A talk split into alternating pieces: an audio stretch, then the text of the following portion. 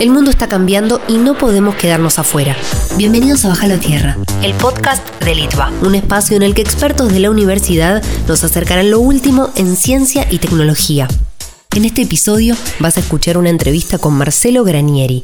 Es consultor en áreas de Project Management, innovación y emprendimientos e investigación de mercados. Es docente de los programas Transformación Digital y Future Thinking de la Escuela de Innovación de Litva hablaremos de ciudadanía digital. ¿Un perjuicio personal por el bien común? Bájalo a tierra. Bájalo a tierra.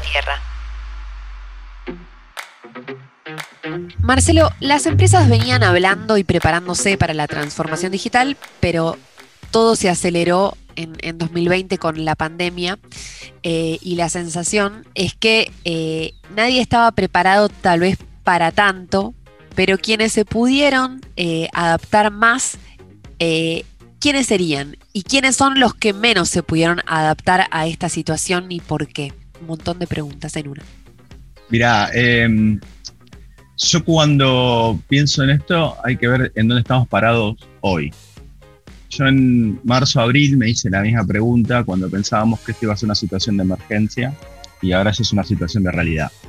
Entonces, eh, viéndolo a hoy, yo creo que más que estar preparado fue una cuestión de supervivencia para muchos. Y esto lo digo para aquellas empresas que en ese momento sí pudieron acomodarse y estabilizarse y pegar un salto. Eh, y otras que ahora la están surfeando o lamentablemente ya, digamos, no pueden hacer mucho más porque se, les acabaron los músculos para remarla. creo que en, en, la general, digamos, si, si tenemos que sacar un promedio, aquellos obviamente es que ya venían preparando un cambio tecnológico desde el hardware, eh, desde el equipamiento de sus este, centros de cómputos, de sus sistemas de comunicación y desde darle habilidades digitales a sus empleados, estaban mejor preparados que eh, otros rubros y otras empresas. Y dentro, eh, sumado a eso también, el tema de la necesidad, ¿no? Yo creo que fueron las dos cosas que ayudaron o empujaron a que esto suceda. Dentro de eso, para mí los mejor preparados obviamente son los que tenían eh, más financiamiento y en este caso la industria financiera creo que eh, reaccionó correctamente en esto porque a nivel hardware lo, tenía bastante bien armado. Y eh, todo el, espectro financiero está yéndose hacia el mobile, con lo cual digamos el tema de sucursales es algo que está queriendo este, dejar de lado. El otro punto fue el tema de la educación, que desde mi punto de vista a nivel emergencia se tuvieron que acomodar tanto las eh, entidades educativas, colegios de, cualquier orden y también los, docentes, eh, personas que tienen un nivel de resiliencia muy alto, con lo cual, digamos, este, se acomodaron un, poco mejor. Eh, lo que digo es que se acomodaron y ahora quizás la están padeciendo, sufriendo y están agotados, ¿no? Porque no es algo para lo que estuvieron este, preparados. después, Obviamente las empresas que estaban ya en el retail online, eh, todo lo que era marketplace creció exponencialmente em, y de ese punto de vista también empezaron las transformaciones, ¿no? O sea, aquellas empresas que eh, tenían, digamos, un negocio totalmente offline se vieron em, enamoradas de los canales online y empezaron a vender por ahí. Un caso clave son los, restaurantes, que, digamos, si no, si no encontraban la vida de vender a través de de Rappi o de pedido de ya o algo por el estilo, este, no, no podían sobrevivir. Pero te digo, estos no se transformaron, solo están sobreviviendo, ¿sí? o sea, están esperando volver a, lo que hacían porque no tuvieron un proceso de transformación digital. Y, y, si querés una visión gráfica, yo lo que me imaginaba siempre fue como la evolución de una mariposa. ¿sí? Eh, desde que la transformación digital o el coronavirus eh, te pegó, eh, en diferentes estadios, en el estadio crisálida o en, el estadio cuando ya eras mariposa. Entonces, eh, si, si, te pegó en, de crisálida, te hizo desaparecer o prácticamente te, dejó muy mal para pasar este proceso. Ahora, si ya eras mariposa y estabas volando, creo que eh, eh, fue viento de cola para esto. entonces, pasa un poco por, por la oportunidad y, y, el tiempo, ¿no? Una cosa era marzo-abril, cuando esto empezó, junio, si querés, y ahora ya estamos cerrando el año, ¿sí? entonces este, eh, creo que es ver lo que quedó en realidad. Claro, eh, y esta ciudadanía digital se estableció tanto que de pronto las personas que eh, no tenían mucho manejo de algunas herramientas, plataformas, comenzaron a, a estar más cancheras con ese tipo de, de herramientas, no sé, te, Digamos, tal vez Zoom es el, es el ejemplo eh, que siempre se cita, ¿no? Pero cómo nos pudimos adaptar a nuevas herramientas desde lo social también. Entonces, si nos constituimos como ciudadanos digitales en 2020 eh, o estamos en el proceso, eh, la pregunta es saber si realmente somos conscientes de eso y qué significaría ser conscientes de una ciudadanía digital. Está buenísimo, me gustaría vivir en Estonia, que seguramente sabrás que, es, digamos, todo un estado digital, ¿no? Total. Pero creo que acá cuando hablamos de, de ciudadanos tenemos que saber si somos este, inmigrantes o nativos eh, digitales. Y a mí me causa mucho placer, por ejemplo, que, los abuelos o las personas mayores eh, hayan aprendido a usar el, WhatsApp en, modo, digamos, videoconferencia o sumarse a un Zoom y hacer este, su gimnasio, su, su yoga este, a través de esas plataformas. Realmente me, me parece genial, ¿no? Porque dentro de las barreras eh, que generalmente tienen las personas mayores para con la tecnología, eh, lo han podido hacer. Los chicos más chicos son nativos digitales, pero también necesitan el contacto humano. Entonces, eh, de vuelta, creo que la, fue una situación medio forzada en algún punto. Algunos que nos gusta más la tecnología, nos vimos como pez en el agua y el homeworking, que obviamente sigue siendo el mayor experimento eh, social a nivel global este año explotó, ¿sí? lo mismo con el e-learning. Entonces este, fue algo, digamos, que eh, nos ayudó, digamos, a, entrar, ¿no? Aquellos que trabajábamos remoto o que hacíamos algún trabajo semi-remoto, aquellos que estábamos en educación y tuvimos que hacer el switch, aquellos que teníamos que hacer este, o, trabajábamos este, pagando o cobrando, eh, tuvimos que volcarnos al, al mobile. O sea que digamos, eh, nos subimos a la fuerza y aprendimos este, también eh, a la fuerza. Yo creo que acá hay algo que es fundamental, muy relacionado a lo que preguntabas de, los límites, es la educación digital que tenemos, ¿no? Entonces, para entender nosotros cuál es el límite de lo que sí y lo que no, primero lo tenemos que conocer. Eh, eso para mí es fundamental. Y nosotros tenemos una deficiencia muy grande en lo que es este, educación digital en todos los niveles eh, de educación en el país, tanto sea primario, secundario e, inclusive eh, eh, universitario. Entonces, para mí el primer punto radicaría por ahí, o sea, tener, digamos, una política de educación digital, te diría desde lo más básico del colegio, que sería el kinder, para aprovechar la facilidad que tienen hoy estas generaciones nativas digitales en, esta facilidad del uso y, y, el conocimiento, entendiendo de que para ellos, digamos, hoy una computadora o una tablet eh, pasa a ser un electrodoméstico, ¿sí? o sea, no es una tecnología. Claro. Tecnología es para, para la abuela, ¿sí? Pero, pero para los chicos es un electrodoméstico más. Entonces digo, eh, ese para mí es fundacional, para que cada uno entienda de que los datos, lo que pone o lo que deja de poner en Internet, sea en TikTok, sea en Instagram o en cualquier este, red social, eh, es tan vulnerable como la, intimidad. ¿sí? O sea, eh, creo que hoy es tan importante em, el, acoso, no solo este, sexual en la calle, como el, bullying que te pueden hacer este, online. Entonces, eh, creo que viene por ahí, empezar a comparar cosas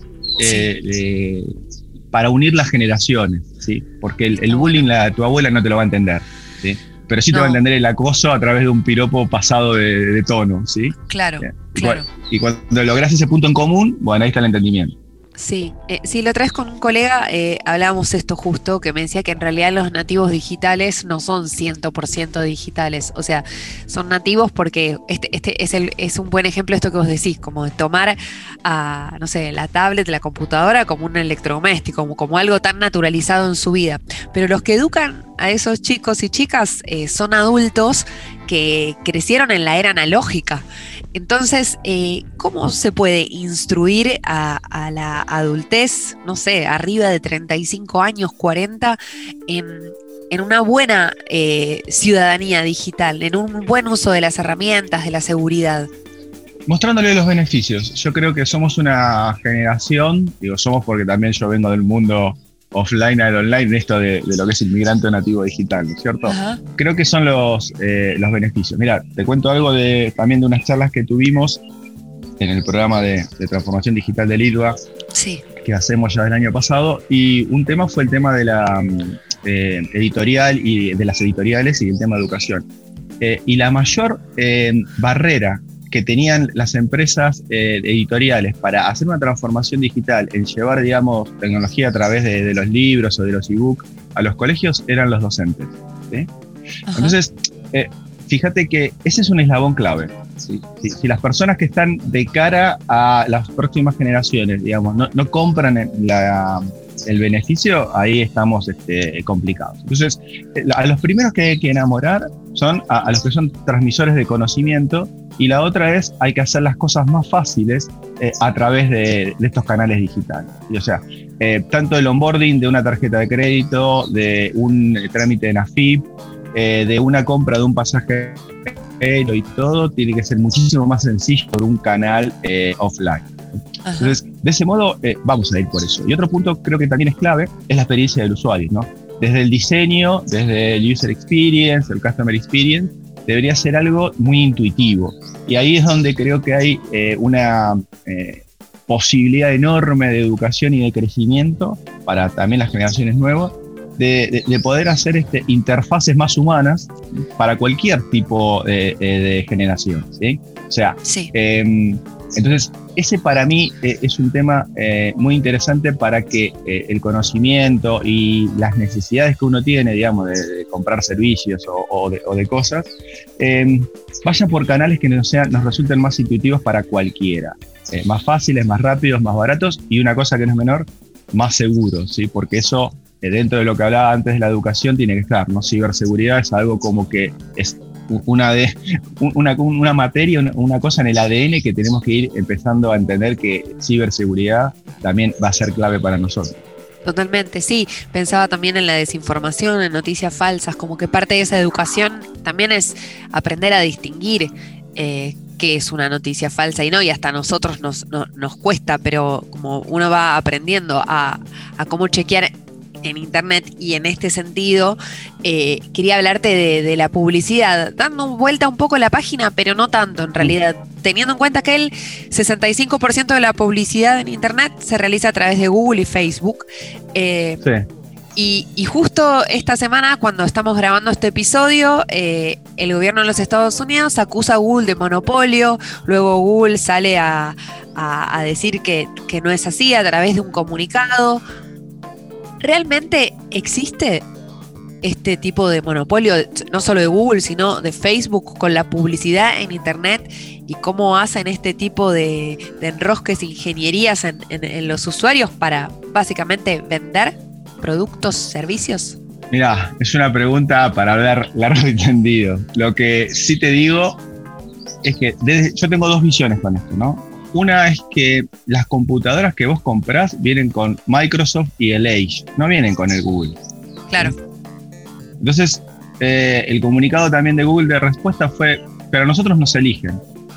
Y si vos te compras una computadora y vas a Garbarino, y encontraste una computadora ahí, pero bueno, si eh, te compras una computadora, la abrís, que viene con el Windows, no viene con Google, no viene con el Chrome prácticamente lo primero que hace cualquiera es bajarse el Chrome porque le resulta más sencillo y este, se pone como buscador a, Google porque es más sencillo. Entonces, está un poco relacionado también a la facilidad de uso que comentábamos antes. Para, si, me compro un celular, va a venir con Google. Va a venir con Google, sí, exactamente. Bueno, salvo que me compré Apple, pero. Bueno, pero, bueno, pero viste como que cada uno lo lleva para, para su eh, este, para su costal, ¿no? Para su lado. Sí, sí. sí. Entonces digo, una computadora no, uno lo, elige. El, Android es libre, o sea, con lo cual, digamos, vos lo podrías también modificar, también lo, podés customizar. Yo creo que eh, hay que ir a decir por qué, digamos, eh, hay empresas que viven de la publicidad. Porque la gente está usando ese canal. Entonces, te, doy vuelta a la pregunta, digo. Imagínate que mañana hacemos nosotros un producto nuevo, un servicio nuevo. ¿Por dónde lo vamos a publicar? ¿Lo vamos a poner en los diarios, en la televisión? ¿O vamos a comprar una pauta en Google, en Facebook o en Instagram? Y te doy un caso clave. Mirá, eh, en esta pandemia, que está un poco relacionado a todo lo que hablamos, ¿no? Em, yo tengo tres hijas, mujeres. Eh, la del medio está terminando su secundaria en este contexto. Sí. Y, bueno, con un nivel de no poder hacer viajes de egresados, no poder ver a sus amigos, ¿viste? Una, depresión es importante. Bueno, una situación muy compleja. Bueno, eh, ella puso el foco en algo que encontró que le pareció bien e hizo un emprendimiento por internet, ¿sí? Eh, particular. Bueno, le va, hace dos o tres meses, le va bárbaro con eso. ¿Y por dónde empezó eh, su contacto? Por Instagram. ¿sí? O sea, no lo pensó hacer ni este, por otro canal que no sea, digamos, lo que ellos usan. Entonces, la pregunta sería decir, eh, ¿por qué vamos todos a Google o Facebook? Porque seguramente es lo que estamos usando, pero te, digo que la tendencia es que está yendo a Instagram y a TikTok. Entonces, las generaciones también te van a mover eh, esa vara. Entonces, eh, Facebook compró a, WhatsApp, ¿sí? TikTok, viste que tiene peleas con Estados Unidos, a ver este, si alguno compra, si es Oracle el que pone guita ahí o no. Bueno, entonces digo, las empresas grandes se dan cuenta también que sus clientes van cambiando. ¿sí? Claro. Y em, el, otro punto también ahí, hay que ver cómo la inteligencia artificial, los bots, el machine learning interactúan todo esto. ¿no? digamos, somos eh, dos personas las, que vemos esto, o también es eh, todo una parafernalia tecnológica que va aumentando la, rueda. ¿sí? Y, y el otro punto que está relacionado a tu pregunta es cómo se usan esos datos porque digamos, yo desde mi situación naif puedo publicar mi producto o servicio, pero después hay eh, como Cambridge Analytics, que seguramente era lo que estabas preguntando con, el tema de nada privado, eh, utiliza esos datos para mover eh, una opinión. ¿no? Y, alineado a lo que me preguntabas antes, creo que nosotros tenemos que empezar a generar herramientas de, cuidado en eso. ¿no? Entonces, vos bien decías, también decir validar la información, pero ¿cómo la validamos? Bueno, chequea más de una fuente. Chequea la fuente políticamente contraria de lo que están diciendo y, que uno mismo sea el que tiene que, decidir. Toma la misma información de una fuente extranjera a ver qué están diciendo. Entonces tenés tres o cuatro fuentes y vos sos la única persona que va a tomar la decisión de si esa noticia es verdad o no, o eh, cuál es tu posición ante esa situación. Entonces, creo que también es un poco de nosotros empezar a hacer y no esperar, porque hoy lo que nos eh, llevó eh, las redes sociales es a estar sentados en un sillón con, eh, pasando con un dedo, viste, noticias. Y vemos y vemos y vemos. Y nosotros no hacemos nada, recibimos. Entonces en esa pasta está el problema. Y creo que ese es uno de los grandes cambios de mindset que tenemos que hacer. O sea, pasar de, lo pasivo a lo activo en muchos órdenes digitales. Bien, ¿Y, dónde termina el uso de mis datos en función del, bien común? ¿Hay, ¿Hay, una ética en común entre las compañías que nos dan servicios todos los días digitales? Eso, esta semana también en, otro, en otro foro hablaba de si la tecnología tiene ética. Ajá. ¿Tiene? la verdad que la, Eh, para mí la tecnología no tiene ética porque todavía hoy la tecnología está hecha por humanos. Entonces siempre va a tener el sesgo de la persona que, cargue los datos o de los datos que, estén investigando ahí. ¿no? Entonces, una, una, pregunta para, un, caso para entender, si quieres, uno o dos casos. ¿no? Imagínate que eh, estás, eh, compras un auto autónomo, te compras un Tesla, ¿no? Hermoso, vas por la ruta descansando, bueno, entras por camino de montaña y de frente, ¿sí? Viene un autobús con eh, escolares. Sí. ¿sí? Eh, las inteligencias artificiales de ambos vehículos se dan cuenta de que solo uno puede pasar y lamentablemente hay uno que se tiene que caer al precipicio. El vehículo de Tesla decide de que el tuyo ¿sí? es el que tiene que caer al precipicio y te morís. Entonces la pregunta ahí sería, ¿vos comprarías ese vehículo sabiendo que tiene esa decisión eh, de vida o muerte ante una situación este, particular? La pregunta es muy variada, porque uno dice, sí, porque no quiero que se mueran todos los escolares, y otro dice, no, yo lo compré. Claro. Y ese es el, ese es el sesgo que tenemos hoy en la sociedad. ¿sí? ¿Entendés? Es decir, ¿hasta dónde son, es mi información y hasta, hasta dónde es nuestra información? ¿Hasta dónde yo abro la puerta de mi casa para que pasen y a dónde pongo este alambre de púa o lo electrifico? ¿sí? Y creo que también con eso pasa con los datos y pasa mucho por, por el aprendizaje. Acá la pregunta hay que hacer, ¿cuántas veces leíste los términos y condiciones de cuando bajaste una app en tu celular o de cuando te metiste en una, en una página web o cuando aceptaste una cookie en, este, en tu explorador? Jamás. Entonces digo, eso pasa, digo, si eso está puesto, es por algo. Ahora, si nosotros lo pasamos como alambre caído, es también nuestra decisión. Entonces digo, eh, esto ha sido tan sencillo en estos últimos años que nosotros ahí es donde nos tenemos que poner como activos en la parte digital. Entender que si todo es tan sencillo y tan gratis, no lo es. Y eso es parte de lo que es la educación digital. Sí, ahora las compañías tienen esta ética, por ejemplo, esta semana en Twitter, al retuitear un tweet eh, te aparece un mensaje en donde te dice como, ¿querés leer el link de donde viene esta noticia? Como sería un, no es el mensaje exacto, pero sería un, ¿estás seguro de que querés retuitear? Entonces, eh, también pienso en, los algoritmos, ¿no? Que de alguna manera son programados por humanos y después alimentados por input de, los propios sistemas, ni siquiera, eh, ni siquiera ya es una persona. ¿Cuál es la ética de las compañías, de las grandes compañías de tecnología? Es muy interesante esa pregunta. ¿eh? la ética para mí, en, si no trabajas en una ONG, pasa por los objetivos corporativos. Entonces, ahí tenemos que quizás hablar de lo que es este, las empresas de triple impacto, ¿no? O sea, que, van no, solo por el, revenue eh, económico, eh, sino también por lo que dejan en la sociedad y por lo que, digamos, pueden este, generar en, la sociedad en forma positiva. Pero la ética para mí es de las personas y después eh, es como hablar de la ética de las empresas. Las empresas no tienen ética, tienen ética las personas que la llevan adelante. Ahora bien, creo que sí, en esto que es la inteligencia artificial y el machine learning, cuando los datos empiezan, viste, como a crecer solos o alimentarse solos, eh, tiene que existir un, un, veedor humano que valide para esto dónde va, para el sesgo para dónde creció. ¿sí? Te doy otro ejemplo relacionado a esto. En Estados Unidos eh, hay un sistema, creo que es en, Colorado, en Texas, no me acuerdo bien, que mm, lo que hace es este, juntar información de las personas que eh, delinquen, ¿no? O sea, y de las personas que están presas. Entonces, por un algoritmo de inteligencia artificial, eh, cuando esas personas están presas, sacan una, una, probabilidad de que la persona cometa de vuelta un delito, ¿no es cierto? Entonces, o, casualidad, o casualidad, las personas de color de raza negra, son las que tienen mayor puntaje de posibilidad de cometer un delito. Cuando esto se trastoca con la realidad, ¿sí? algunos casos puntuales, ¿no es cierto? Tenés que eh, el blanco comete eh, un delito de vuelta dos o tres veces y el negro no. Entonces el algoritmo falló. ¿sí? pero hay un sesgo ahí, ¿sí? ¿Por Porque los datos fueron cargados de alguna manera. Entonces, ahí es donde decir, si esto está pasando y no es lo que debería pasar, alguien éticamente lo debería evaluar y ese tiene que ser una, persona este, humana, ¿no? Entonces digo, eh, está perfecto Machine Learning, inteligencia artificial, pero debería haber una visión humana para ver hacia dónde vamos con, estos datos, ¿no? Porque creo que nosotros tenemos que tener el poder siempre de poder desenchufar la cosa, ¿no? Claro. Porque si no se nos va de las manos. Sí. Eh, eh, bueno, para terminar en este sentido también, el, dilema de las redes sociales, el documental de Netflix, habla un poco de esto. Y de hecho, Tristan Harris, diseñador de software de Google, fue.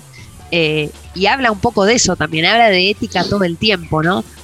digo, los propios sistemas, pensando en las redes sociales, están diseñados para que te pases mucho tiempo en, en las plataformas, ¿sí?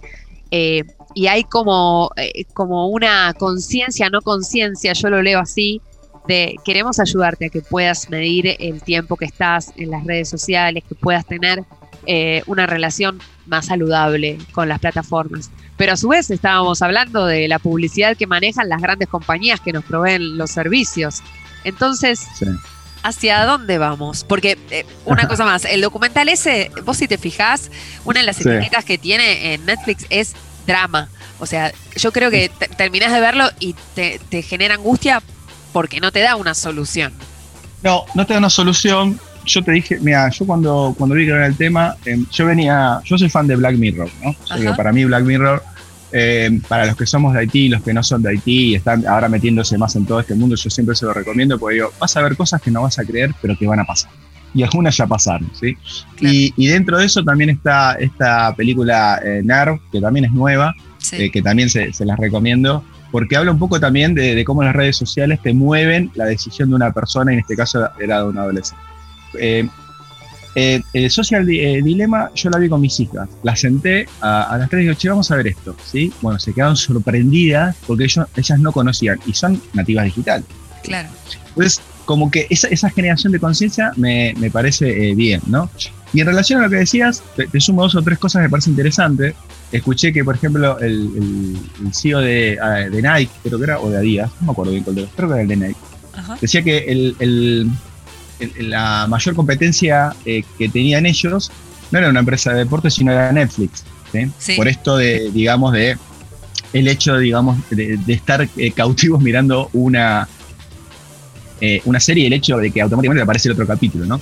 Y lo más interesante era que el CEO de Netflix decía que su mayor competencia era el sueño, porque mientras vos dormís no miras una serie de Netflix. Eh, y acá es donde decir, bueno, pero eh, por un lado me decís una cosa y por otro lado estás queriendo hacer esto. Y Facebook está eh, diseñando una red de satélites de, bajo nivel para llevar Internet a todo el mundo. ¿Para qué? Para que todo el mundo tenga más Internet y ellos puedan publicitar mejor. Entonces digo, es como que también, viste, tenemos el, el, cine y el Yo particularmente creo que nosotros eh, tenemos que poner mucho foco en la, educación, mostrar los casos, eh, hacerlos más públicos, tanto los casos negativos, en el sentido de pérdida de datos, de uso de datos o algo. Decía de esto de que la ética somos nosotros, porque yo me puedo armar un, perfil falso en Instagram y, tranquilamente Instagram no me va a decir nada y yo puedo contactarme con un montón de, personas, niños, lo que sea, y, y, no va a pasar nada hasta que pase. Entonces, esa inteligencia previa no está. Entonces digo, nosotros ser activos y dejar de ser pasivos.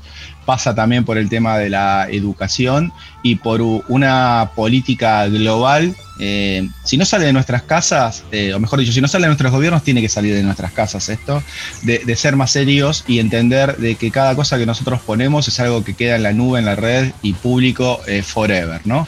Y si no, miren lo que pasa con Eternity, que es como si fuese un Facebook para cuando nosotros todavía ya dejemos este mundo. Entonces, digo, cuidado, la palabra creo que para mí es educación y cuidado. Creo que con eso seguramente vamos a estar mucho mejor eh, para adelante. Muchas gracias Marcelo por tu claridad y por esta bajada a tierra. Esto fue Bajalo Tierra, el podcast del Instituto Tecnológico de Buenos Aires. Suscríbete a nuestro canal para estar al tanto de los próximos episodios. Podés conocer más sobre Litva, su oferta académica y los proyectos de investigación ingresando a la web itva.edu.ar o a sus redes sociales. Hasta el próximo episodio.